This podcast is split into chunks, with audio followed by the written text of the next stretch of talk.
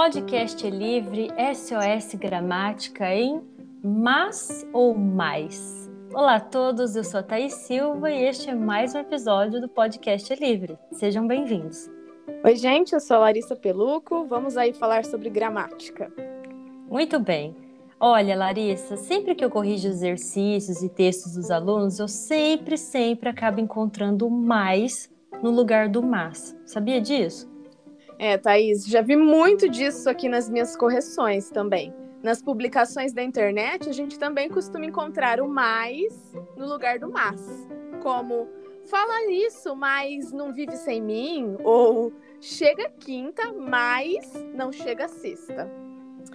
Pois é, muitas pessoas usam incorretamente o mais, porque na linguagem oral do dia a dia, elas ouvem esse mais e assim o colocam na escrita, quase que intuitivamente, né?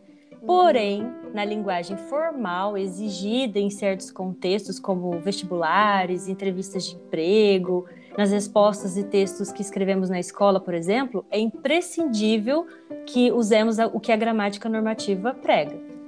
Sim, o mas é usado para introduzir uma contrariedade, uma adversidade. A gente sempre fala isso em aula. Se você estiver na dúvida se o mas em seu texto está correto, vai uma dica. Troque-o pela conjunção equivalente, porém. Se o sentido que você quis dar foi o mesmo que essa conjunção, fique tranquilo, você está certo. Vamos ver um exemplo?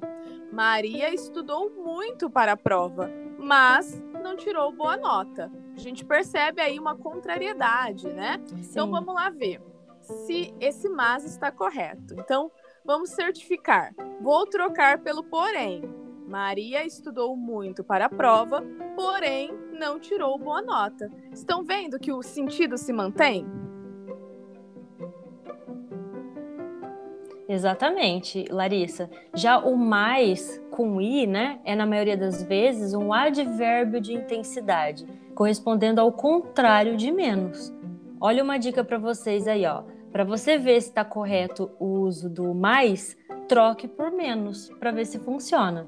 Por exemplo, ela é a mais esforçada da sala. Para verificar se está certinho aí, troque mentalmente. Ela é a menos esforçada da sala.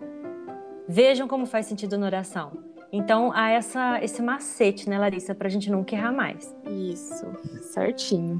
Tranquilo, né, pessoal? Acho que não tem erro. Espero que vocês tenham entendido bem. E a gente se vê no próximo episódio. Tchau! Isso aí, coloquem em prática, gente. Tchau, tchau.